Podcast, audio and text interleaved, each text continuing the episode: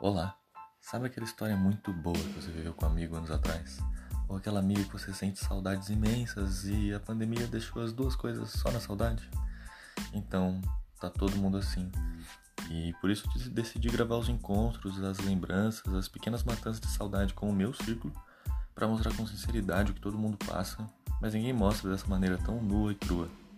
Mostrar as nossas viagens e as ideias doidas que a gente tem, os sentimentos e que a gente deixa guardado lá no fundo e deixar exposto todo o amor que um tem pelo outro. Então dá o play, que eu tô em casa e a porta tá aberta para você entrar.